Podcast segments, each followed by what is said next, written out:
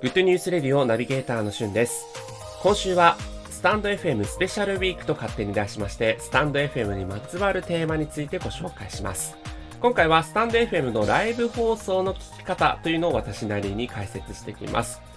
アプリの一番上にね、3つ表示されてますが、すべて見るっていうのを押していただくと、えそれ以外にもライブ放送している人たちがずらっと並んでいて、えー、下にスクロールするほど、人ほど、まあ、ライブ放送長くやってる人という意味ですね。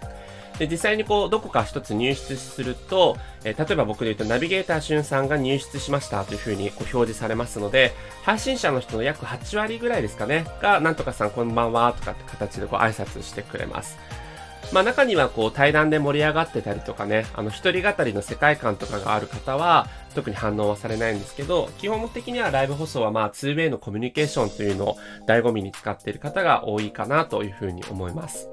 であと、新しく入ってきた人とかもね、なんとかさんが入室しましたって同じように出てくるんですけれども、あの、アイコン写真とかクリックしていただくと、その人のこう紹介文とかが一部見れたりとか、ツイッターとか、あの、インスタとかをこう、フォロー、リンクをですね、貼ってる人とかはそのボタンがありますので、そこを押していただくと、その、えー、参加してる人とかの SNS に飛ぶことができます。ライブ放送もあのバックグラウンド再生できますのでね、あのそんな感じでいろんなアプリをこう使ってたりしながら聞いたりとか、まあ、中に他の作業をしながら、本当ラジオ感覚で聞いている人もいれば、まあ、コメントを打てますので、すごくコメントをね、こまめにこう打って、あの、配信者の人とか、そこに入室してる人たちとコミュニケーションをね、チャットみたいな形で、えー、撮ってる楽しみ方をしてる人もいらっしゃいます。あと、投げ銭機能がありますよね。これ、受け取ったらどうなるのかっていうのをぜひ経験者の人に教えてほしいなと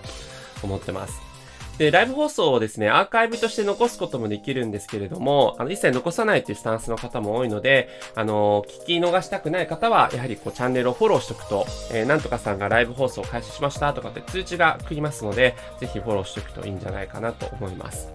まあ、コロナの、あの、コロナの自粛期間中にですね、かなりこのアプリ盛り上がって、まあ、ずっとライブ放送をこまめにやってる人もいらっしゃるので、すでにコミュニティがね、出来上がってるように思えるかもしれないんですけど、そこはもう、優しい人しか基本的にこう配信してませんので、あ、なんかすごい顔なじみばっかかもとかって思ってね、居心地悪くならず、あの、遠慮なくそこはガンガンコミュニケーションをとって、えー、その輪に、その輪をね、楽しんでいただければなというふうに思います。はい。ということで、次回はですね、今度は収録番組の配信の聞き方についてお伝えしていきたいなと思いますので、引き続きよろしくお願いします。それではまたお会いしましょう。Have a nice day!